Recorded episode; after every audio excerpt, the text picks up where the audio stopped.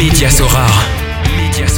Le premier podcast francophone dédié à Sorare.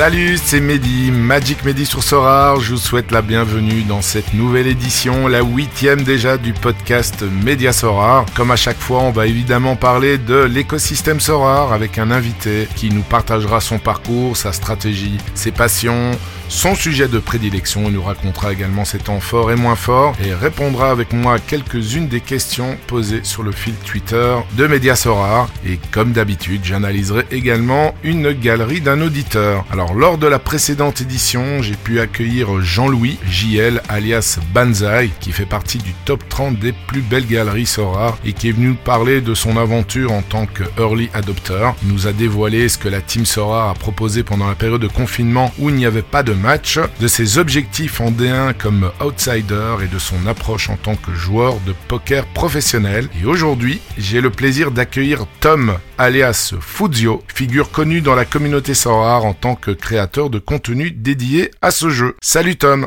Salut Mehdi, bonjour à toi bah écoute, merci d'avoir répondu à, à, mon invitation bah, pour le, cette, euh, ce huitième épisode euh, du podcast. Euh, si tu avais écouté les, les, les, deux derniers, bah, j'ai eu Maxime et, de Sorar Data et, et Jean-Louis alias Banzai, donc il fait partie du, du, top 30 et je continue mon tour avec une figure, bah écoute, assez connue parce que j'ai regardé ton compte Twitter, ta page YouTube, tu as quand même énormément de, de, de, followers et donc je suis vraiment content que tu aies que tu sois là avec moi pour, euh, pour entamer une chouette discussion, une chouette émission autour, euh, autour de ton aventure. Alors énormément de followers, je sais pas, mais en tout cas, c'est vrai que j'ai commencé à, à, construire une petite communauté là ces deux, ces deux dernières années. Évidemment, c'est un plaisir bah, du coup d'être avec toi et puis de, de succéder à, à, des beaux noms de la commune de la commune Soir. Ouais, t'es quand même modeste, hein, parce que j'ai vu que sur Twitter quand même tu dépasses 10 000, sur YouTube t'as 6 000 abonnés si je me trompe pas, donc c'est quand même pas mal pour l'écosystème Sorar. Il faut pas oublier euh,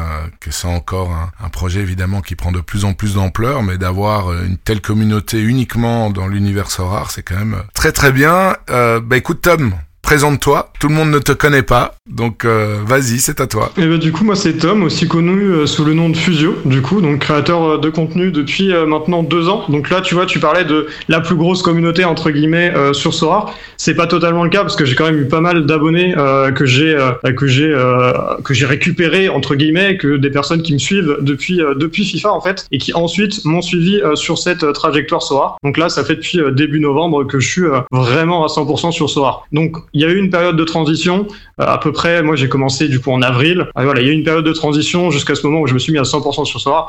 Mais voilà, il y, a un, il y a un peu des deux quand même euh, qui, me, qui, me suivent, euh, qui me suivent dans mon aventure. Et c'est-à-dire, qu'est-ce que tu faisais par rapport à FIFA? Créateur de contenu, et c'était quoi exactement? Tu parles du jeu FIFA Ouais, je parle du jeu FIFA, donc je joue au mode FIFA Ultimate Team. Et euh, donc j'étais spécialisé dans l'achat-vente. Donc l'objectif était de gagner un maximum de crédit pour pouvoir faire l'équipe qu'on qu'on voulait, avec les, les joueurs, avec des, avec des, joueurs forcément de rêve. Et euh, donc je faisais ça, donc je faisais pas mal d'achats-vente là-dessus. Et ensuite voilà, j'ai découvert, j'ai découvert Sora un peu plus tard. Ok, bah écoute, c'est très très intéressant parce que quand je pensais FIFA, c'était plus au niveau du jeu, mais là c'est ouais c'est le fut en fait. Bah écoute, je suis très content que tu abordes ce sujet-là. Je m'attendais pas. Qu'est-ce qui t'a poussé toi de passer de FUT à Sorar ou bien est-ce que tu es toujours sur les deux? Alors non, je suis plus, euh, suis plus sur les deux à l'heure actuelle. En fait, Sorar, j'ai découvert ça euh, bah, via, euh, via un live dans un premier temps parce que j'étais en live, comme je le fais à l'heure actuelle sur Sorar, sauf que j'étais sur FIFA. Et c'était peut-être fin 2020, mais on me l'avait pas vraiment bien vendu. vraiment, on m'avait juste parlé de cet aspect parrainage, gagner une carte gratuite, etc. Donc j'étais juste totalement passé à côté. Et ensuite, bah, c'est toujours au travers de cet écosystème FIFA où j'ai découvert que Fields jouait, bah, du coup, jouait à Sorar, qui commence à faire ses gammes, parce que lui aussi vient, euh, bah, vient de, l'univers FIFA. Et donc, euh, voilà, c'est à ce moment-là où euh, j'ai découvert ça. Je l'ai découvert en mars, il me semble. Et puis j'ai j'ai enchaîné dans la foulée. Ok. Et pourquoi? Qu'est-ce que tu as trouvé de, de plus chez Sora que tu ne trouvais pas dans, dans FUT? Bah disons que dans FUT, je passais énormément de temps dans les menus. Alors je jouais quand même pour quand même profiter de mes joueurs, etc. Mais je passais beaucoup de temps dans les menus. Moi, ce qui me faisait kiffer, c'était vraiment bah, d'accumuler les crédits, etc. Et puis le jour où j'ai découvert Sora, bah, j'ai trouvé déjà cet aspect qui relie plus le football au jeu parce que là, on est vraiment bah, dans un fantasy football qui est totalement lié au football. Dans FIFA, pardon, on avait des événements, etc., où ça mettait en, avant des cartes qui euh, étaient liées avec l'actualité, mais c'était quand même bien moindre. Et puis surtout, bah, l'aspect argent réel, et puis potentiellement bah, pouvoir gagner, euh, gagner de l'argent grâce à ça. Donc plutôt que de passer des heures sur FIFA à euh, gagner des crédits qui à la fin de l'année sont reset, moi ce qui m'a plu, c'est de partir sur sur Sora et potentiellement de, me développer un peu là-dessus. Dans l'idée, dans un premier temps, c'était juste pour essayer, et puis petit à petit, j'ai de plus en plus accroché. Et donc là, c'est à la sortie de ce nouveau FIFA, donc en septembre, j'étais en même temps à fond sur Sora et euh, dans ma tête, euh, j'avais, j'arrivais plus à avoir la même motivation que je pouvais avoir avant, à faire des live FIFA, à faire de l'achat-vente dessus, parce que je me disais, mais en fait, je pourrais être en train de faire ça sur Sora et euh, réussir à, bah, avoir une rémunération en plus, quoi. Tandis que dans, dans FUT, comme tu dis, c'était des crédits, et puis, ouais, quand tu parles de reset, je connais pas du tout, donc je présume que tout le monde ne le connaît pas auprès de, auprès des éditeurs. donc c'était, c'est des crédits, c'était reset, donc tu avais plus droit, et avec ces crédits-là, tu faisais quoi? Tu pouvais, enfin, t'étais obligé de racheter des choses ou bien il y avait moyen de, sortir euh, ces crédits ou les convertir en argent ou, pas du tout? Ça restait à l'intérieur de, l'écosystème de, de FUT Alors ouais, du coup les crédits ça permet d'acheter des joueurs, donc pour ensuite jouer avec. Donc comme ça tu vas plus t'as de crédits, plus tu vas pouvoir acheter des joueurs importants, des Mbappé, etc. Et puis il y a plusieurs versions de cartes. On va pas on va pas détailler ça, mais globalement plus t'as de crédits, plus t'as une équipe forte dans le jeu. Et en termes de revente des crédits, légalement il n'y a pas le droit. Ça, ça m'est peut-être arrivé de le faire, mais euh, une ou deux fois, mais euh, c'est pas autorisé par le jeu directement, c'est pas intégré dans le jeu comme ça peut l'être avec des pay to earn, etc. Là, on a vraiment nos crédits du, euh, allez, on va dire du euh, du 30 septembre au 30 septembre suivant, et en fait, à chaque nouveau FIFA, on repart tous à zéro. Donc ça a un aspect qui est positif parce que on repart tous à zéro, nouvelle base, etc.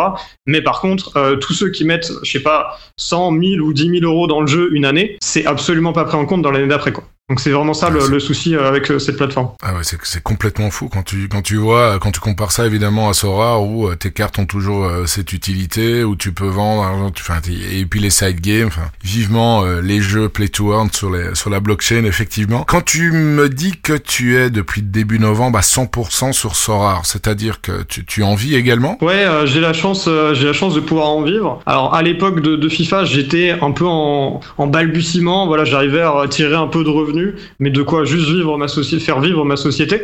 Mais euh, mais ouais, maintenant, grâce à grâce à Sora, donc et les contenus que je crée dessus, euh, bah, ça permet euh, du coup, notamment via l'affiliation, à, à amener à amener une base de revenus qui me permet effectivement d'en vivre. Ok, donc base de revenus et, et ton système d'affiliation alors c'est pas avec les cartes, c'est c'est vraiment le, le, système mis en place par par Sora où tu peux bénéficier de de 10% je crois sur les achats aux enchères pendant un an, c'est bien ça? C'est c'est exactement ça. Ouais, il y a deux deux choses différencier. Il y a le parrainage donc classique où euh, quand tu es dans le jeu, euh, en haut euh, de ton écran, tu peux mettre tout simplement inviter un ami et puis je crois que ça doit être ça la nomenclature et puis ça te permet du coup de récupérer une carte limited quand la personne a acheté 5 cartes et au bout de 30 tu récupères une carte unique. Donc ça en fait je l'ai fait et une fois que j'ai récupéré ma carte unique, je suis parti sur sur l'affiliation parce que c'est beaucoup plus intéressant en tant que en tant que créateur. Ok, bah écoute, pour terminer cette présentation, tes passions. Je présume qu'il y a le foot. Et quoi d'autre? Bah le foot, ouais. Euh, Internet, j'ai envie de dire ça parce que c'est vraiment euh, quelque chose. Enfin, je, je, suis bercé par Internet depuis euh, depuis le collège. Ça m'est arrivé de faire des petites vidéos YouTube, de d'aller toucher à des logiciels de la suite Adobe, enfin faire plein de choses comme ça. Donc ouais, euh, le foot principalement, j'y joue depuis que je suis tout petit. Et puis bah il y a eu cette période FIFA aussi, Internet et puis les, tout ce qui touche aux nouvelles technologies.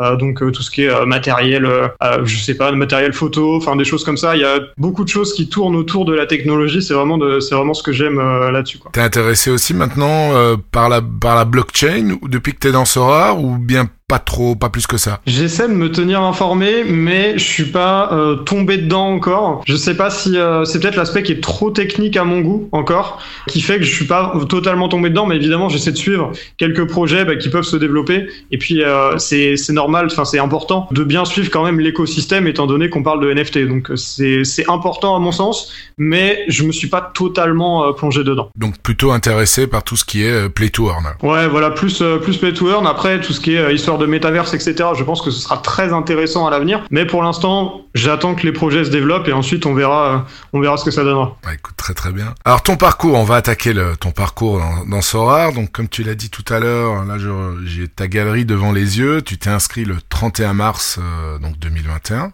Il y a un peu moins un peu moins d'un an. Tu as aujourd'hui ben, 61 cartes. 45 euh, cartes limited et 16 cartes rares et la valeur de ta galerie est de un peu plus de 16 Ethers et en dollars c'est 44 000 dollars donc c'est quand même pas mal du tout. Est-ce que tu peux nous expliquer un peu tes débuts, euh, le, le, premier mois, euh, etc., etc. Oui bien sûr, mais en fait le premier mois, moi je suis vraiment arrivé dans une approche totalement acharnante c'est ce que je faisais euh, tout le temps sur FIFA. Et donc, je me suis dit, l'objectif, ça va être de mettre de l'argent, donc et euh, donc de mettre de l'ETH, parce que j'ai au départ, j'avais vraiment cette vision ETH. Et euh, donc, j'ai mis pour 400 euros. le premier mois et voilà je faisais vraiment de l'achat-vente donc le but était de, grossir petit à petit donc pas mal de trades vraiment quotidiens etc et puis au fur et à mesure, j'en suis venu à rajouter, voilà, après après plusieurs rajouts, euh, j'ai en total mis à peu près 7000 euros de ma poche, euh, voilà, pour euh, en tout pour tout. Ok, donc c'est une belle plus-value, 7000 euros. Aujourd'hui, ta galerie qui vaut qui vaut plus ou moins 44 000 dollars, c'est quand même très très beau en, en un peu moins d'un an. quand tu parles d'achat-revente, j'ai eu un de mes invités qui était parieur panache aussi, qui était très fort dans l'achat-revente. Quand tu parles de, de trade quasi quotidien, c'était quoi? C'était vraiment du très très court terme alors, ou bien tu avais un voilà, plusieurs stratégies, euh, des, des, joueurs achat-revente euh, très court terme, d'autres euh, plus moyen terme. Non, vraiment au départ c'était vraiment que du très court terme, avec beaucoup beaucoup d'enchères, parce que j'ai l'impression que c'est moins le cas maintenant, mais à l'époque entre guillemets, ça reste ça reste l'année dernière, mais voilà, à ce moment-là j'ai l'impression qu'il y avait beaucoup plus d'opportunités en enchères, donc d'avoir des enchères un peu un peu sous le prix marché, bien placées, bah, grâce aux grâce aux enchères du coup qui augmentent de, de 10% à chaque fois, et du coup c'était beaucoup mhm ça. Et puis vraiment du, vraiment du court terme. Euh, j'essayais pas de regarder euh, les calendriers, etc. Ce que je fais beaucoup plus maintenant. Mais euh, à, ce moment-là, je le faisais pas trop.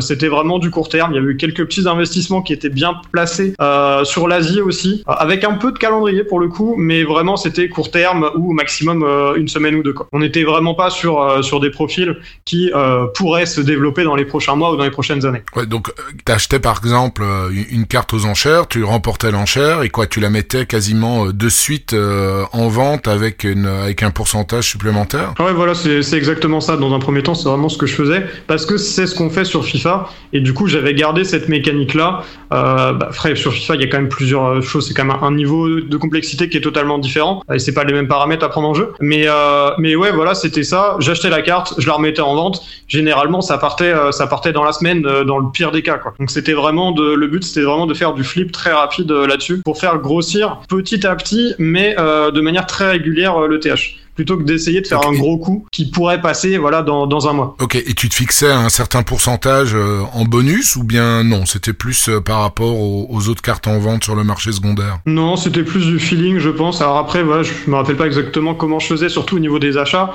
mais au niveau de la revente, j'essayais d'être le moins cher à la revente et, et que ça parte le, le, plus vite possible. Donc pourcentage, je sais pas. Le but, j'essayais de prendre de la marge, forcément, euh, pour euh, faire un bénéfice le plus intéressant possible. Et à quel moment tu as commencé à euh, faire évoluer ta stratégie? Tu t'es dit bon bah c'est pas mal, j'ai amassé assez d'éther, maintenant je vais essayer de construire un peu plus mes équipes pour être compétitif en SO5. Bah en fait ce qui s'est passé c'est dans un premier temps quand je faisais de l'achat-vente, bah, je mettais une équipe par-ci par-là en ASD4 en espérant un malentendu ça a plus ou moins bien marché parce qu'au final, quand tu fais de l'achat-vente, que tu commences à avoir un peu plus de budget, bah, tu as plus d'options de joueurs qui jouent, donc ça peut permettre d'aller chercher quelques paliers, donc les paliers qui sont tant décriés. Mais en attendant, pour débuter, bah, j'étais bien content de les avoir, surtout qu'on n'avait pas les limited. Donc euh, il y a eu ça dans un premier temps, et euh, sinon, ce qui s'est passé, c'est euh, vers la, du coup vers la fin des compétitions européennes, je me suis tourné vers l'achat d'une équipe MLS, et donc c'est là où les choses ont vraiment commencé, équipe que j'ai à peu près dans son entièreté encore à l'heure actuelle, et donc ça m'a permis d'aller chercher euh, bah, des rewards, notamment quelques belles rewards, et donc qui m'a permis ensuite d'aller sur une équipe Chal, donc toujours en rare. Et, euh, et ensuite, je suis passé du coup euh, sur les limited. Plus tard que leur sortie, je suis pas fait le, saut tout de suite.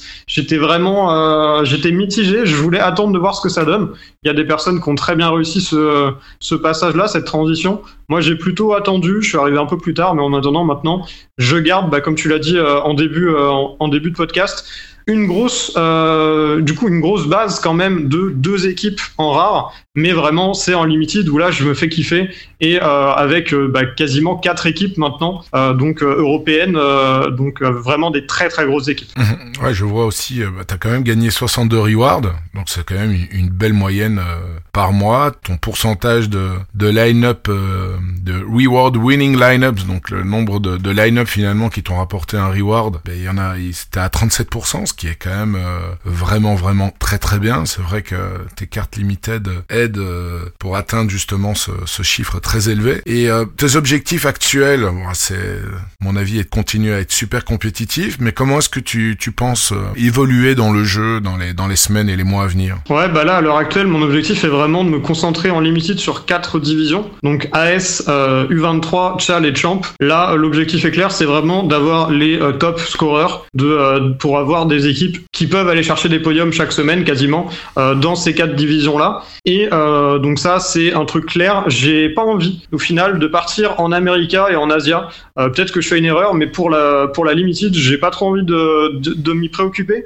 parce que ça demande tout un travail en plus d'aller regarder des infos. Euh, le japonais, je le parle pas, le coréen, je le parle pas. C'est des informations sur ces clubs-là qui sont quand même, à mon sens, plus compliquées à avoir. En Amérique, j'ai une équipe MLS en ASD4, mais je me suis dit qu'il n'y avait pas, en fait, de joueurs suffisants. Enfin, il y a très peu, parce qu'il y a quand même quelques, quelques contre-exemples, mais je trouve qu'il y a très peu en America de, de joueurs qui vont être ultra consistants à très haut scoring, et moi, c'est ce que je cherche en limited. Donc, euh, c'est pour ça que j'ai décidé de pas partir en Asia et en America. Et euh, donc, en D4, euh, là, l'objectif, c'est d'être compétitif avec une équipe de MLS. Donc, j'ai des beaux noms, j'ai du André Blake, Carles Rill, Joao Paulo, Gustavo Bou. Donc, ça, c'est une très belle équipe de MLS. lourd. Et, et donc voilà, donc j'ai ça et j'ai une, j'avais, j'ai et j'avais entre guillemets une équipe de challenger avec avec des joueurs de la Gantoise et de Genk. Et en fait, ce que j'ai dû faire à un moment, c'est revendre euh, revendre mon gardien. Donc j'avais Bolat euh, en carte rare que j'ai revendu pour compléter mes équipes limited. Et puis à l'avenir, l'objectif ce sera du coup de racheter euh, de racheter un gardien euh, challenger pour pouvoir redevenir compétitif. Parce qu'il y a quand même des très beaux noms. Il y a du euh, Juniaito, il y a du Bongonda. Donc quand ça performe, ça peut euh, vraiment être très intéressant. Tout à fait. Surtout que Genk euh, revient bien. Ils ont une attaque de feu. Bah écoute, c'est très clair. Ta stratégie, elle est bah, bien dessinée. Ensuite, dans le futur, donc continue à être compétitif, euh, rare challenger. Est-ce que est-ce que t'as d'autres objectifs également en, vue de l'évolution que prend Sorar euh, dernièrement avec l'onboarding de, Serena Williams, par exemple Ouais, tout à fait. Bah, donc il y a cet aspect football euh, forcément où l'objectif sera de continuer à grossir en rare. Parce que je pense que limited, j'a- j'atteins mes, euh, j'atteins mes limites. hein. C'est compliqué d'acheter des joueurs euh, meilleurs que ceux que j'ai à l'heure actuelle. Il me reste quelques achats à faire, mais ça reste très limité. Et euh, donc ouais, évidemment, euh, moi j'ai hâte qu'il y ait d'autres sports qui sortent sur soir. On a vu l'arrivée de Serena Williams qui laisse présager l'arrivée du tennis à un moment ou à un autre. Ça parle de sortir deux sports américains d'ici la fin de l'année 2022. Donc potentiellement le basket, le basket soit sinon la NFL. Voilà, il y a peut-être des choses comme ça. Moi personnellement, sports qui m'intéresseront vraiment, ce serait euh, le tennis, le basket et la Formule 1. La Formule 1, je sais pas si ça arrivera un jour, mais on sait jamais. Il y a du fantasy euh, un peu, un peu sur la Formule 1, donc on sait, on sait jamais. Mais voilà, c'est euh, quand ces sports sortiront, donc c'est des sports que j'apprécie. Et ben là, potentiellement, diversifier un peu mon investissement sera sur ces sports-là. Super. Donc tu utiliserais peut-être les- des récompenses, la vente de récompenses pour réinvestir dans ces dans ces nouveaux sports. Ouais, probablement. Ça va dépendre du timing en fait, surtout. Mais mais oui, c'est sûr qu'il y aura une partie euh, qui partira au- dans le pire des cas, je referai un petit investissement personnel pour euh, dédier euh, aux, autres sports. Pour nos auditeurs, quand tu parlais de, grosses grosses cartes, je vais, citer quelques noms. Bah, dans tes gardiens, tu as Donnarumma, tu as Courtois, Everson, Bailo, Costa. Ce qui me fait plaisir, c'est que je vois aussi que tu as pris toutes les doublures en gardien et c'est un très très bon conseil à donner à tous nos managers. En défense, tu as tu as Timber, tu as Blint, euh, Militao, c'est très très costaud. Milieu de terrain, Kroos, Kimmich. Ouais, bon, on va on va arrêter là. On peut continuer hein, avec Souza, Vitinha, euh, Tobolan, Wirtz, euh, Mongotamoa, Morioka, d'autres très très jeunes. Et puis en attaque, là, c'est difficile de faire mieux. Euh, Bappé, Haaland, Tadic, Gakpo, Vinicius Junior. T'es plus qu'armé là pour euh, effectivement taper très régulièrement euh, dans les T1 ou- et les stars euh, à chaque game week dans ces quatre équipes. Bien joué. Ouais. Bah, Il Euh, va falloir que maintenant ça s'aligne parce que j'ai la qualité et, euh, et chose à savoir sur moi, c'est que malgré toute cette qualité unlimited, je n'ai jamais fait de podium. C'est euh, j'ai été, euh, j'ai fait une fois une quatrième place en euh, en America D5 et sinon j'ai euh, je dois avoir une, une quatrième et cinquième place en D4 sur, sur de l'AS et de l'America aussi. Mais euh, j'ai j'ai jamais eu cette euh, ce plaisir là d'avoir le TH des- du podium et euh, j'espère pouvoir euh, grimper sur le podium euh, le plus vite possible en tout cas. Ouais, bah, normalement ça, de- ça devrait arriver. Après, c'est vrai que il faut toujours un, un petit brin de chance. Hein. Ça, c'est euh, Ah bah c'est évident. hein. ça fait partie du jeu et c'est ça aussi qui rend le, le jeu, euh, les jeux excitants et qui nous fait vibrer aussi. C'est pas parce que t'as as les meilleurs euh, que ça va forcément faire banco à chaque fois. Comme euh, c'est pas dit non plus qu'avec cinq joueurs moyens, bah, qu'il n'y ait pas un alignement de planètes, euh, même une fois par an, t'es super content et, euh, et de taper très très lourd. Donc, euh, mais c'est vrai que là, euh, tu as mis euh, toutes les chances de ton côté pour euh, performer quasiment à toutes les game week.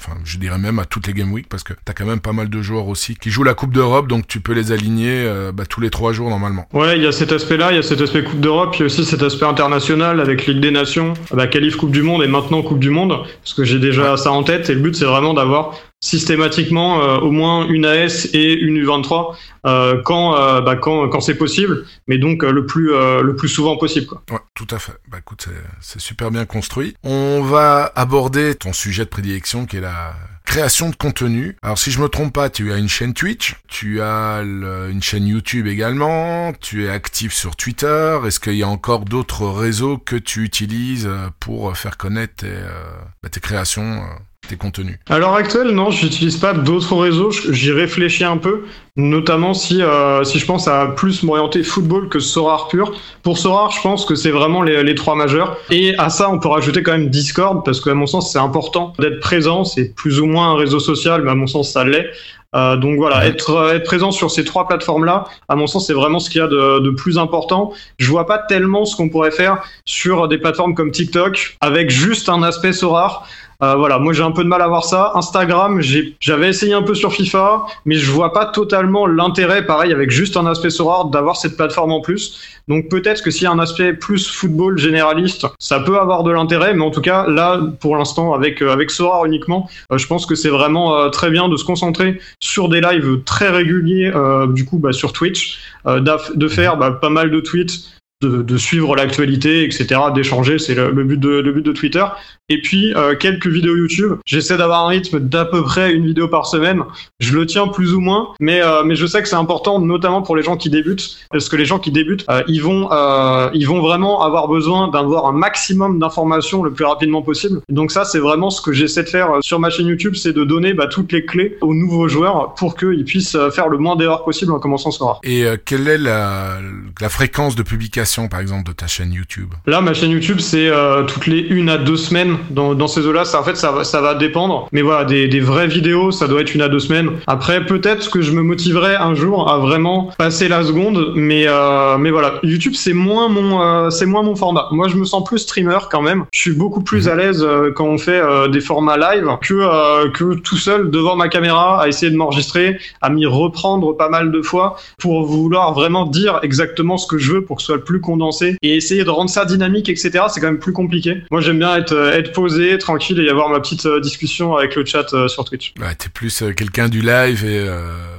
pas de la- imprévisible comme ça et, euh, et pouvoir échanger avec euh, ce que tes euh, followers écrivent. Pour en revenir à Twitch, pour ceux qui connaissent pas très très bien, le, bah, comme moi, euh, cette plateforme-là, comment est-ce que tu... Donc là, tu es fréquemment présent, c'est-à-dire tu fais des lives quoi tous les toutes les semaines, euh, plus fréquemment? Ouais, euh, je fais, euh, bah, j'ai un programme que, euh, que je sors tous les lundis globalement pour prévenir de mes lives, mais globalement, il y a des rendez-vous euh, qui sont euh, qui sont calés. Il y a les préparations de GW, donc entre 11h et 13h le euh, mardi et euh, le vendredi. Potentiellement euh, des lives aussi euh, récompenses. Donc voilà, ça dépend évidemment si j'ai euh, des euh, si j'ai des récompenses, si j'ai des joueurs à aligner euh, pour préparer la GW, etc. Globalement, j'ai au moins un live le euh, mardi après-midi où j'ouvre mes récompenses du week-end et un autre le le vendredi matin où bah, je prépare ces équipes-là. Et en plus de ça, j'ai des lives du coup tous les dimanches, tous les dimanches après-midi. En fait, ce que je fais, c'est que c'est donc à 16h, je me pose devant, soit devant des matchs, on parle de nos GW, des résultats du week-end, etc. vraiment en mode en mode chill. Et, et ce que j'ai essayé de faire aussi, c'est de tous les jeudis soirs, donc tous les jeudis à 20h, d'avoir un, rendez-vous hebdomadaire où je suis plus en mode émission, on va dire. Donc il y a pour l'instant, je tourne sur deux programmes, un programme analyse de galerie où je fais vraiment une énorme analyse de, de galerie d'une personne donc que je prépare à l'avance pour vraiment bah, pouvoir la conseiller au mieux et puis après j'en prends quelques-unes euh, dans le chat et euh, j'alterne aussi avec euh, l'interview Sora donc où j'essaie bah, comme un peu comme un peu vous faites à Media Sora donc d'interviewer bah, des personnes qui sont dans l'écosystème de Sora et puis voilà avoir un peu des, infos qu'on n'a pas forcément j'essaie vraiment d'aller de remonter un peu le parcours de la personne de m'appuyer là-dessus et puis et puis en théorie les gens ont des, choses très intéressantes à dire sur Sora ouais, c'est super d'avoir des interactions comme ça et c'est vrai comme tu dis il y a, y, a, pas mal de, projets là qui fleurissent à gauche, à droite. Enfin, c'est même euh, pas mal. Je dis, euh, c'est encore un euphémie. Il y en a vraiment, vraiment beaucoup. Euh, comment dire, ce rare donne des ailes, on va dire ça comme ça, à, pas mal de, personnes qui se décident de, se lancer dans des projets un peu médias, que ça soit les chaînes Twitch, YouTube. Il y a aussi, il y a aussi d'autres plateformes, hein, comme moi maintenant avec le, le, podcast, alors que jamais de la vie je pensais que j'allais faire un podcast. Donc c'est vraiment bien. Et, et, et, ce qui est chouette aussi, certainement, c'est cette interaction que tu as certainement pendant tes lives. Euh, l'analyse de galerie, bah, c'est aussi euh, un de mes dadas. Comment est-ce que ça fonctionne quand tu prépares par exemple une analyse? Est-ce que tu dis que tu prépares à l'avance, c'est-à-dire que tu envoies un questionnaire ou bien non, la personne te donne son nom, tu sélectionnes, tu regardes sa galerie et puis tu la décortiques et tu donnes des conseils euh, dans la foulée? Ce que je fais en général, c'est que je mets un tweet pour bah, du coup pour annoncer que je vais faire ça en disant bah, si vous avez une galerie entre temps et temps de TH, n'hésitez pas à la mettre en réponse en réponse au tweet et ensuite je regarde un peu moi euh, à peu près euh, bah, ce que je peux dire parce que parfois j'essaie avant même de contacter la personne de me dire bon alors qu'est-ce que je vais pouvoir dire si je vois qu'il y a vraiment beaucoup de défauts ou pas? Il y a des galeries parfois qu'on me dit euh, analyse ma galerie, bah c'est plutôt correct. Il n'y a pas énormément de choses à dire donc pour une analyse plutôt poussée, je vais préférer une, une galerie où il y a des problèmes entre guillemets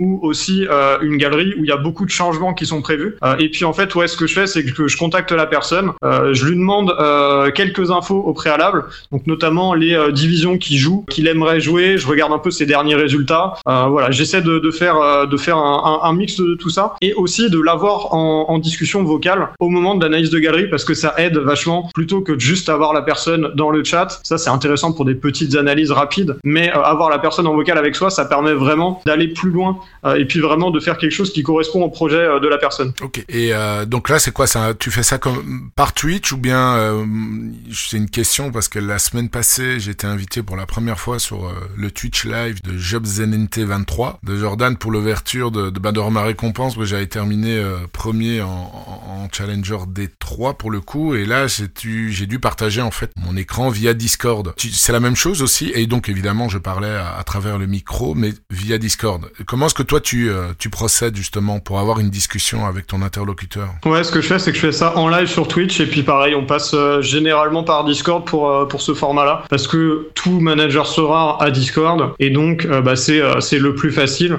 de pour vraiment mettre établir une communication entre deux personnes. C'est quand même c'est quand même l'idéal. Et puis voilà, comme ça, ce qui est intéressant, c'est que on a mon écran à moi, donc je demande pas à la personne de partager son écran parce que sur ce format-là, c'est pas forcément nécessaire. Dans le cas effectivement d'ouverture de reward, là, bah, ça l'est parce qu'on va pas avoir accès au compte de l'autre personne. Mais euh, mais ouais, là, je j'ai mon écran, j'ai la personne en vocal, j'ai euh, le chat avec moi, euh, bah, avec lequel on peut avoir des discussions. Parce qu'en soi, j'ai pas la science infuse non plus. Euh, c'est toujours très très important bah, ces échanges qu'on peut avoir avec le chat parce qu'il y a énormément d'autres managers passionnés qui vont être spécialisés sur plus ou moins de, de championnats, sur des divisions, etc. en particulier, qui vont pouvoir trouver des petites pépites auxquelles on n'aurait pas pensé. Et euh, ça, je trouve ça vraiment ultra bien avec Twitch, c'est d'avoir bah, cet aspect euh, discussion et cet aspect échange. On n'est pas du tout là, euh, j'ai l'impression, en tout cas à l'heure actuelle, euh, pour se tirer dans les pattes. On est vraiment là pour s'entraîner en se disant, tiens, est-ce que tu as vu tel joueur? Je pense que ça pourrait être intéressant, etc.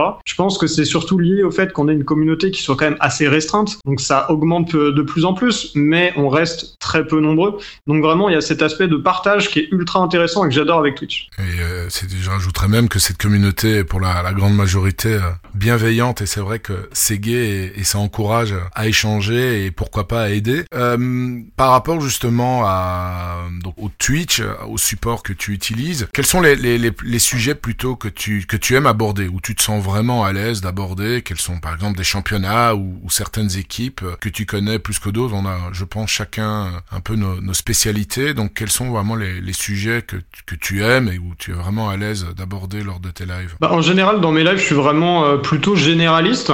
Donc je fais un peu euh, de tout, mais forcément, bah, comme tout le monde, on a euh, des matchs qu'on va plus regarder d'autres. Donc forcément, bah, ça va se situer autour de, ma galerie, bien évidemment. Euh, je vais plus avoir tendance alors à, regarder un peu les matchs du Stade Rennais parce que je suis Rennais. Sinon, au niveau de Sora, et ben forcément, je vais regarder pas mal de matchs du Bayer Leverkusen, notamment pour suivre Florian Wirtz. Euh, du coup, mhm. maintenant, je me retrouve à regarder à mon plus grand désarroi, ayant le cœur un peu plus euh, barcelonais que, euh, que madrilène, à regarder pas mal de matchs du Real, parce que à l'heure actuelle, bah, c'est juste impossible d'avoir des joueurs performants euh, performant bah, du Barça. Donc euh, voilà, j'ai mis mon cœur un peu de côté là-dessus. ça, c'est vraiment un truc qu'on peut conseiller aux gens aussi. C'est euh, bah, de pas de, de, mettre les sentiments de côté de temps en temps avec Sorar. Enfin même de, manière de manière générale, c'est souvent une bonne idée pour se concentrer sur la performance. Donc voilà, donc je regarde pas mal de, de matchs du Real. Et puis après, voilà, il y a quelques matchs de Dortmund que je regarde notamment pour suivre pour suivre Haaland. L'Ajax, je commence à regarder parce que je commence à avoir pas mal de joueurs. Et puis forcément, mes mes premiers amours, c'est quand même Genk parce que euh, Genk euh, que j'ai découvert euh, bah, surtout grâce à One Shot League, donc donc un jeu free to play pour ceux qui qui nous rejoignent un peu plus tard dans l'aventure sera. Donc on avait bah, dans, aux alentours de mes débuts, je pense que c'était quoi mars mars avril mai quelque chose comme ça. Mhm. Et c'était un jeu qui était vraiment intéressant. Et donc c'est à ce moment-là que j'ai découvert Junyaito et je me suis dit ce joueur-là, je le veux. Et euh, maintenant, je le possède en rare. Et euh, vraiment, Genk, euh, j'adore. Alors, c'était très compliqué le début de saison, mais là, je suis content de, de les voir, euh, de les voir revenir. Ouais, depuis le changement de coach, ça va, ça va un peu mieux. Et je suis d'accord avec toi pour pour Giovanni Auto et, et One Shot League. Ouais, c'était c'était Ubisoft, je pense, qui avait produit le jeu, et c'était Professor Takers qui avait gagné cette ligue et qui avait gagné l'unique, si je me rappelle bien, de Rozovski, ben, joueur de de gang justement. Très très bien. Euh, bah écoute, moi ce que je te propose, c'est que j'ai une chronique euh, habituelle qui est la l'analyse de galerie. Alors tu peux la suivre en, même temps, tu peux même donner ton avis évidemment euh, juste après. Euh, J'essaye donc je le mets chaque fois sur sur Twitter et il y a quand même pas mal de managers qui mettent qui mettent leur nom de manager pour justement que j'aborde j'aborde cette galerie. Et là cette fois-ci, ben, le tirage au sort a fait que c'est Lazare VP, donc L A Z A R VP qui a gagné le, tirage au sort, si tu veux. Il s'est inscrit le 14 mai 2021. Il a une galerie qui vaut aujourd'hui 9,73 éthers euh, ou 25 000 dollars plus ou moins, donc euh, au 3 février 2022. Il a 25 cartes seulement, il a une SR et 24 cartes rares. Alors je vais vite euh, décrire la, sa galerie avec les, les, joueurs les, assez importants. Donc il a trois gardiens dont deux titulaires. Il a le jeune Slonina, le jeune gardien de 17 ans de Chicago, et Ricardo qui est le gardien de Ceará euh, au Brésil. Il a sept défenseurs dont plusieurs titulaires dont Boscagli au PSV, Christensen de Salzbourg, Agbadou Open, Ongene Salzbourg, Miles Robinson d'Atlanta. Il a neuf milieux donc plusieurs titulaires aussi comme euh, Palavecino de River Plate, le jeune Zacharian du Dynamo, Elmas, la 1 sur 100 d'ailleurs, de Naples, Aronson de Salzbourg de nouveau, et plusieurs joueurs de Vérone. Donc il a acheté un bundle de Vérone avec la SR de Lazovic. Et au niveau des attaquants, il en a 6. Il a l'heure 1 sur 100 de la nouvelle édition. Il a Dante Vanzer de l'Union Saint-Gilloise, Cassiera qui est l'attaquant de Sochi en Russie, Chesko Salzbourg, là c'est avec la carte euh, attaquant, et Slobodan Tedic également en 1 sur 100. Alors le, document que je lui ai envoyé où je demandais un peu euh, de me décrire son, profil de manager, donc lui clairement il voit Sorar comme une diversification de ses investissements et le farming d'Ether qui l'attire euh, plus qu'autre chose. Il a investi jusqu'à présent plus ou moins 15 000 euros, donc il a fait quand même une, une belle petite plus-value. Sa stratégie actuelle, c'est l'achat-revente. Et du buy and hold aussi. Alors au niveau de ses difficultés, il me dit qu'il a, il a quelques difficultés à évaluer correctement un joueur. Et l'objectif, ou plutôt sa, question, c'est il hésite sur un changement de stratégie. En plus de ses euh, achats-reventes, il voudrait aligner une ou deux équipes par semaine. Alors le constat que moi je fais par rapport à, à sa galerie, c'est que euh, bah déjà première chose, comme je l'ai dit, il a fait une belle plus-value, donc sa stratégie a fonctionné. Il a gagné deux rewards depuis le début, qui sont euh, Miles Robinson et Agbadou donc de Penn. Il a 13 U23.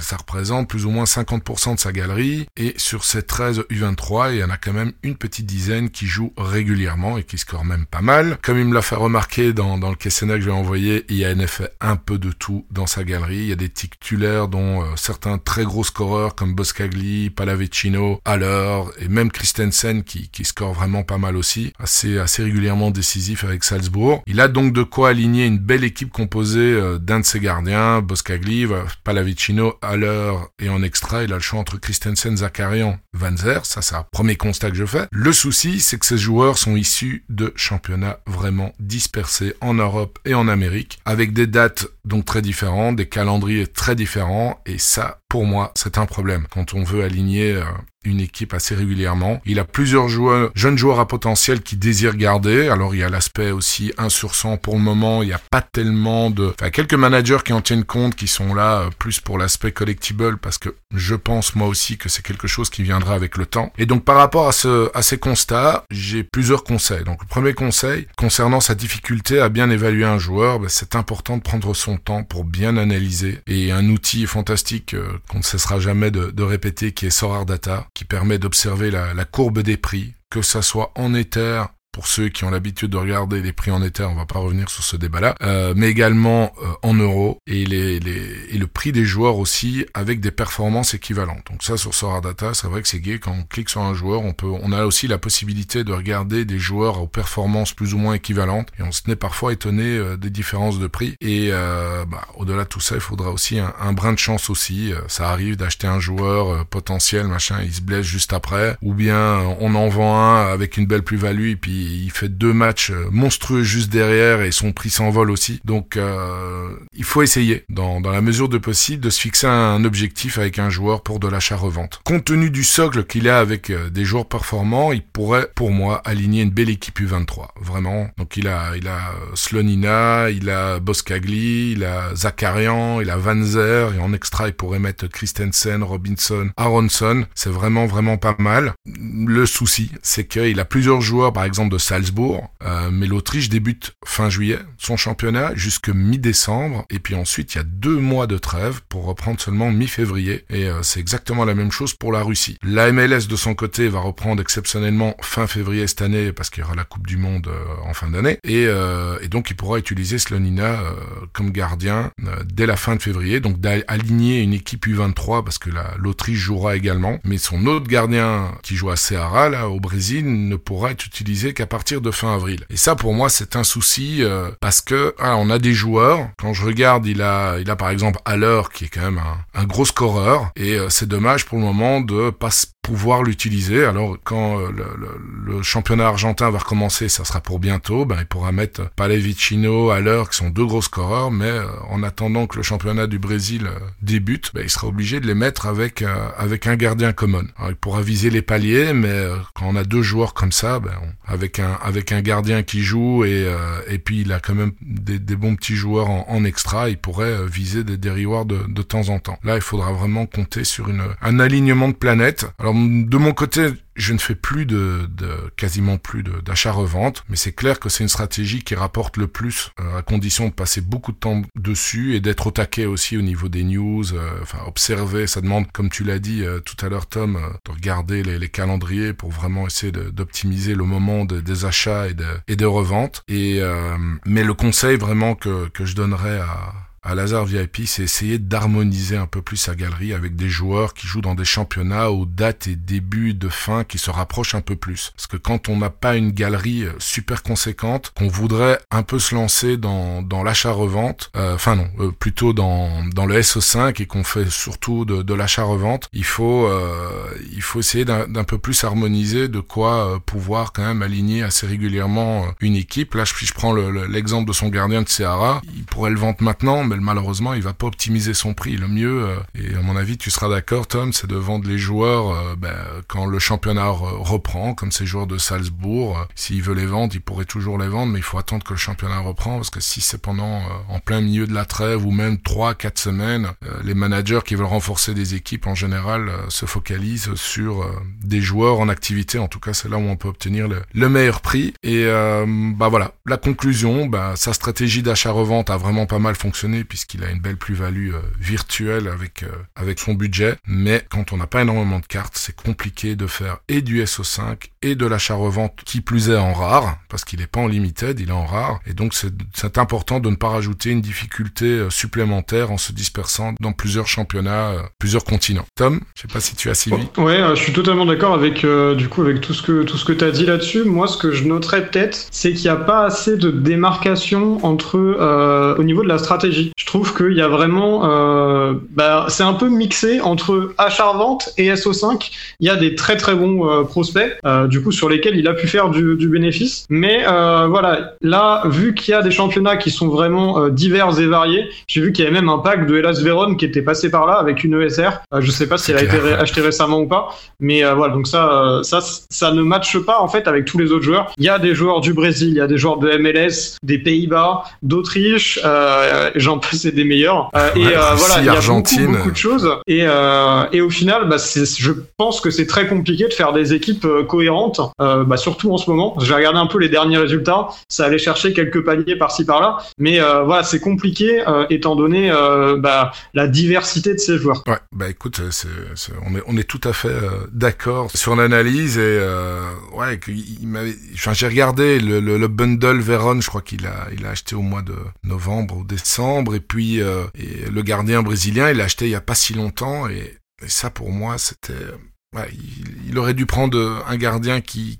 commence, euh, enfin qui aurait commencé beaucoup plus vite parce qu'il là il est pour le coup il est un peu bloqué, pardon, euh, euh, même pour la revente aussi parce que début février, championnat qui commence fin avril, il y a deux mois encore bah, des dates d'attente, mais c'est pour ça aussi qu'il demandait qu'on analyse sa galerie. Et c'est vrai que c'est le genre de galerie moi de temps en temps que je retrouve. Et avec des managers qui veulent un peu se lancer dans, plusieurs stratégies différentes. Et vraiment c'est possible de le faire si on passe énormément de temps dessus et si on a vraiment une grosse grosse galerie. Là, euh, là pour le coup, c'est, euh, il faut, faut essayer d'harmoniser tout simplement et avoir euh, une ligne de conduite et moins partir dans dans tous les sens. Merci Tom de ta participation à, à cette analyse. On va terminer par un questionnaire rapide avec bah, ton joueur préféré par exemple dans dans la vie réelle et, et sur Sora. Alors mon joueur préféré déjà dans la vie réelle, ça va être Lionel Messi. Quand il était à Barcelone parce que là, c'est quand même euh, plus compliqué de, le définir comme joueur préféré euh, à l'heure actuelle, étant donné euh, ce début de saison à Paris. Mais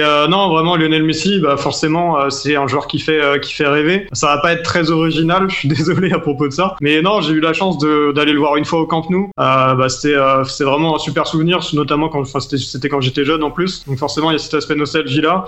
ouais, vraiment là-dessus, bah, forcément, il fait rêver. il m'a il fait rêver sur tous les points, que ce soit dans des, dans des grands matchs euh, que ce soit en championnat face au Real, euh, l'Atlético, ou que ce soit euh, en Ligue des Champions, vraiment forcément c'est bah, c'est une référence. Hein, c'est vraiment un joueur qui est, qui est fascinant. Et sinon, au niveau de Sora, alors c'est compliqué parce que j'ai quand même des j'ai quand même des joueurs d'une qualité extrême au niveau au niveau de ma galerie. je dirais je dirais Carles Rill qui m'a vraiment fait découvrir et apprécier la MLS. Et sinon, je pourrais aussi dire Juniaito parce que c'est vrai, je viens d'y repenser. Mais ouais, ce Juniaito quand j'ai découvert One Shot et ce qu'il faisait dans le championnat belge, c'était vraiment une, très très belle surprise. Et puis là, bah, je me suis retrouvé à le regarder il y a encore quelques jours avec avec le Japon et puis le voir être très décisif. Donc vraiment, c'est deux joueurs que j'apprécie que j'apprécie beaucoup. Ah, pour pour Messi, moi je te rejoins parfaitement. C'est aussi mon joueur préféré quand il était à Barcelone. Je suis aussi pour le Barça et je suis tout à fait d'accord que le Barça cette année, bah, c'est compliqué, mais quand on plonge financièrement un club, bah, c'est compliqué de, se relever directement.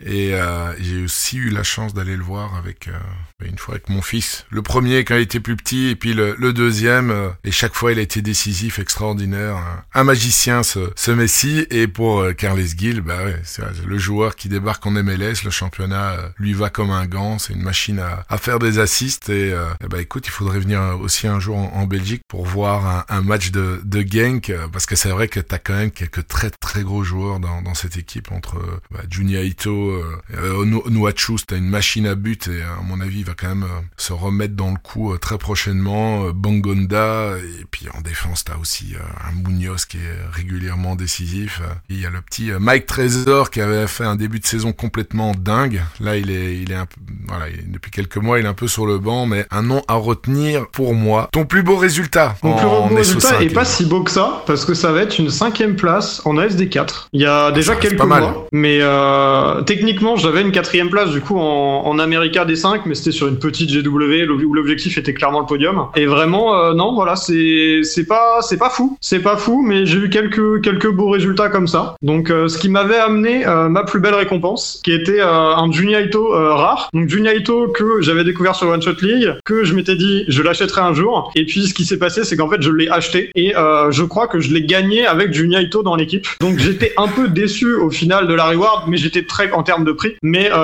mais j'étais très content forcément parce que c'était du Naito pour le symbole, c'était euh, c'était vraiment cool. Ouais, mais cinquième quand même, vu le nombre de, de milliers de line-up, un nombre qui ne cesse d'augmenter, terminer cinquième, ça reste quand même une très très grosse euh, performance. Bon, on a parlé du top, ton flop, c'est quoi? Le flop, j'y ai réfléchi un peu et euh, j'ai eu du mal à trouver parce que j'ai pas eu l'impression d'avoir beaucoup de, de, gros flops. Il y a une fois, ce qui s'est passé, c'était que je voulais acheter Diego Rubio, donc qui est, qui est un, un, attaquant du coup de MLS. donc au moment où je construisais mon équipe MLS, ce qui s'est passé, c'est que j'avais tenté, il était peut-être allé à 0,23. Là, je fais totalement de tête. Je tente une offre à 0,19 et en même temps, je me dis, il y a quand même très peu de probabilité que ça passe. J'en mets une autre sur sur un autre Diego Rubio. Ce qui s'est passé, c'est que j'ai eu les deux parce que les deux mecs ont accepté dans la même minute et donc je me suis retrouvé avec deux Diego Rubio et, et ce qui s'est passé, c'est qu'à un moment, il a totalement disparu euh, de la circulation euh, en plein milieu de saison de MLS, euh, alors qu'il était totalement titulaire, décisif une fois de temps en temps.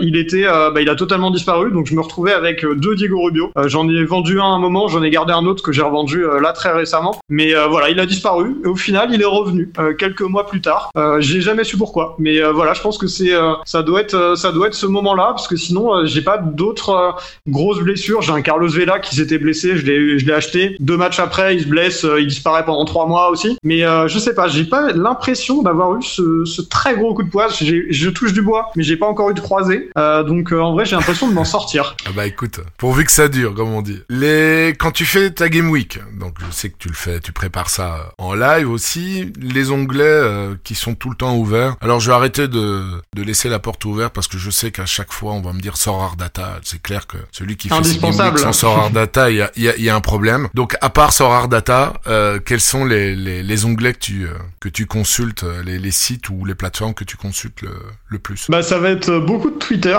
quand même, parce que euh, du coup j'ai une liste Twitter où, où je suis bah, énormément de managers, énormément de comptes spécialisés sur certains championnats, etc. Donc Twitter d'un côté, toujours Discord d'ouvert. Dès que mon ordi est allumé, j'ai Discord d'ouvert. Euh, j'ai euh, bah, des discussions privées avec des amis, mais aussi euh, bah, du coup certains serveurs euh, spécialisés dans Sora où, euh, où je participe ou en tout cas je regarde un peu ce qui se dit parce que pour avoir des, news c'est quand même plutôt intéressant et et SofaScore parce que SofaScore quand je construis mes line-up j'ai toujours tendance à aller regarder bah, quand est le match, les derniers matchs, etc. Les s'il y a eu des cartons, s'il y a eu des choses comme ça. Donc ouais avoir tous les résultats à portée de main, toutes les stats à portée de main au niveau des, rencontres, c'est assez intéressant. Et puis maintenant, j'ajouterais un petit dernier quand même, je viens d'y penser, mais c'est Sorar Club, euh, parce que euh, Sorar Club, ça permet de faciliter ce travail de veille quand même. Alors évidemment, ils peuvent passer à côté de choses, mais ça permet quand même de faire gagner euh, pas mal de temps pour euh, centraliser toute l'information. Euh, pour vérifier les DNP Ouais, c'est ça. Bah ouais, forcément, à chaque fois, je me retrouve à aller dessus en me disant, on sait jamais, ça me prend 5 minutes, et puis si ça peut permettre de sauver une équipe là-dessus, bah forcément, forcément, c'est intéressant. Et au final, moi, j'ai vraiment une tendance à être, de, à prendre très peu de risques. Vraiment, à partir du moment où il y a un risque, je vais pouvoir, je vais préférer l'éliminer, et plutôt que de risquer, de risquer mon line-up, ça peut m'avoir joué des tours mais au final, je me retrouve avec quand même très peu de DNP parce que j'essaie d'être le maximum euh, renseigné euh, sur, euh, bah, du coup, sur sur Sora, sur mes joueurs, et donc généralement, j'arrive plutôt à passer au travers des balles, même si bien sûr, avec le Covid, il y a quand même des, des balles qu'on peut pas esquiver. Ouais, je suis tout à fait d'accord avec toi. Moi, c'est vraiment le conseil aussi que je donne et, et, et que j'applique aussi, c'est que s'il y a le moindre risque, je ne le prends pas parce que ça serait triste de, de bousiller une line-up en disant bah tiens est-ce qu'il va jouer, pas jouer, dès qu'il y a un, dès qu'il y a un doute, bah il y a pas de doute, le doute. Et euh, tant pis, si le joueur joue euh, tape 100 bah, euh, ou 90, bah, tant mieux. Mais, mais au moins, j'ai pas pris le risque de d'avoir un DNP. Et c'est vrai que ouais, Twitter, je rebondis là-dessus. moi aussi, je suis beaucoup là-dessus. Maintenant, j'aime bien, j'aime bien vérifier aussi toutes les infos moi-même parce que c'est vrai qu'il y, y a des infos qui peuvent passer à travers. J'ai un, un, pote manager qui est absolument dingue de news, mais fou. Il est full time là-dessus et il va te chercher absolument toutes les news à gauche à droite que ça soit en Asie, en Corée, il arrive à absolument tout avoir. Lui, je pense que c'est une des seules personnes qui s'appelle Schlack Schlack, euh, une des seules personnes vraiment qui je peux faire confiance, les, yeux fermés au niveau des DNP euh, euh, avant, juste avant les Game Week, surtout, surtout l'heure avant, tu vois, avant la, fin de la deadline, euh, vers 11h, 10h30, 11h, où de temps en temps, t'as des conférences de presse et il faut être au, courant de, de, ce qui est dit. et puis avec le Covid, ça c'est parfois à midi 5, tu sais qu'un joueur a le Covid, bon ben c'est c'est dommage, mais en même temps, euh, tu, tu peux pas y faire grand chose, quoi. Ouais, c'est ça. Ça, c'est vraiment un truc qui est, compliqué. Moi, j'ai quand même de la chance, c'est que toutes mes préparations de GW, je me retrouve en live. Et donc, bah forcément, si t'as 50, 100, 150 personnes qui te regardent et qui eux aussi suivent l'actualité, t'as quand même de grandes chances de d'avoir l'info. Parce que si je dis, euh, si j'essaie de mettre un joueur qui, il y a, y a quelque chose qui s'est passé, ils vont me dire, euh, fais, attention là-dessus, vérifie peut-être, ou, ou voilà, il y a des infos que parfois j'aurais peut-être raté et grâce à avoir bah, cette communauté-là autour de moi, bah, ça me permet quand même de, euh, de limiter la casse. Dernière question, euh, enfin deux dernières questions. Ton joueur à suivre Mon joueur à suivre, ça va être Soboslai. Donc Soboslai qui est un jeune euh, joueur hongrois qui joue euh, au RB Leipzig et qui fait des scores stratosphériques quand il joue. Donc il a une carte de milieu. Il a une carte de milieu. Il a un peu le même profil entre guillemets en termes de scoring Sora que Nkunku qui est au même club. et voilà, il est capable d'aller faire du 20-32 A et, et d'être décisif dans le même match. C'est un joueur qui va aussi tirer pas mal de coups de pied arrêtés. Donc moi vraiment, euh, vraiment c'est un joueur que j'ai acheté il y a quelques quelques semaines. Je me suis dit, euh, je veux le garder parce que je me dis que le jour où il arrive à avoir sa place totalement dans l'effectif, là ça va de, ça va être euh, ça va être très intéressant en termes de prix et en termes de scoring parce que vraiment il pourra faire une très belle différence et il évolue quand même dans un dans un bon club. Ouais, tout à fait, une pépite comme on dit. écoute, on arrive, on arrive, ça, ça a vite défilé cette émission. Euh, on arrive à la fin. Si tu avais trois conseils à donner euh, à des managers, à nos auditeurs, euh, lesquels sont-ils? Euh, Je dirais du coup toujours se concentrer sur la qualité plutôt que la quantité. Euh, moi dans Sora c'est vraiment quelque chose, euh, c'est mon maître mot. Tu vois j'ai une galerie qui vaut à peu près 15 ETH, j'ai 60 cartes, je dis ça à peu près à vue de nez, mais voilà j'ai très peu de joueurs mais de les plus qualitatifs possibles. Alors moi je suis vraiment allé à l'extrême de cette philosophie, c'est pas forcément obligatoire, mais ouais quand on fait ça, quand on achète ces joueurs, moi je préfère toujours avoir des joueurs qui sont bien ancrés, qui font des résultats plutôt que d'avoir euh, plein de joueurs qui euh, font une fois de temps en temps euh, de la perf. Et au moment de faire ces line-up aussi, j'ai vraiment cette tendance-là à essayer de faire les line-up les plus compétitifs, quitte à me passer de, quelques joueurs ou, même d'un line-up. Là, là, ce que je réfléchissais, par exemple pour ce week-end, c'est que j'ai fait des équipes ultra compétitives et j'ai remarqué un truc, c'est que je pourrais mettre une de mes équipes en challenger, mais du coup la challenger, à mon sens, est plus relevée que la All-Star. Et donc, ce que j'ai décidé de faire, c'est de me séparer d'une équipe pour vraiment avoir la meilleure équipe en challenge, enfin la meilleure équipe en All-Star et la meilleure équipe en champ. Donc euh, voilà, il y, a- il y a ça. Au moment de faire ces équipes, il y a des gens qui mettent un peu partout et du coup qui séparent leurs forces. Ça, je déteste séparer mes forces. Donc je me concentre vraiment sur quelques joueurs de qualité dans quelques line-up. Très très bon conseil. Ensuite, euh, je vais te dire un truc qui est ne pas oublier les side games. Alors, j'ai pas encore eu énormément de, de rewards. J'en ai eu un avec euh, un avec Sorar Mega. J'en avais eu avec One Shot League Mais euh, faire des équipes sur Sorar Mega, sur Sorar Data, donc dans la gaming arena, sur euh, Sorar Academy, euh, ça c'est vraiment des choses ultra importantes qui prennent pas beaucoup de temps et qui permettent de donner plus d'utilité à vos joueurs et potentiellement de gagner bah, des, des rewards en plus. On voit qu'il y a quand même eu des, très belles rewards. Je pense à Sorar Mega. Parfois, il y a des gardiens rares qui sont gagnés à 0,5 ETH. Enfin, il y a, y a des, vraiment des très belles cartes qui peuvent être gagnées. Et dans tous les cas, c'est que du bonus. Donc ça, moi, je trouve ça assez intéressant. T'as dit les trois? Il en reste un, il en reste un effectivement. Euh, le dernier, je pourrais dire de euh, de bien regarder le calendrier. Moi, c'est vraiment quelque chose que j'ai tendance à faire, c'est euh, d'essayer de me projeter sur les les deux, trois, même quatre prochaines semaines pour vraiment savoir qui est-ce que je vais pouvoir jouer à quel moment, parce qu'on sait bien que bah, il y a beaucoup de managers qui s'y prennent au dernier moment et du coup qui se disent ah bah mince, là sur cette GW, ils s'aperçoivent de ça le allez le, le dimanche pour le mardi. Ah bah oui, effectivement, il me manque un joueur. Donc il se retrouve à panic buy un joueur à un prix qui est pas bon du tout. Donc moi j'aime bien anticiper comme ça. Euh, maintenant j'ai quand même une galerie qui me permet de moins regarder, mais euh, de manière générale j'avais vraiment cette tendance à regarder le calendrier, à me dire tiens sur cette GW je vais avoir besoin de tel joueur, donc je l'achète directement. Il patiente une ou deux semaines dans la galerie et au moins tu peux le ressortir euh, au moment de la GW ou après il y a cette option aussi de, le vendre parce qu'il y a forcément un profit à faire dessus. Mais voilà souvent je faisais ça, j'achetais avant la GW, bien avant la GW pour anticiper et donc avoir une équipe qui est plus compétitive et la payer moins cher. Ah bah écoute,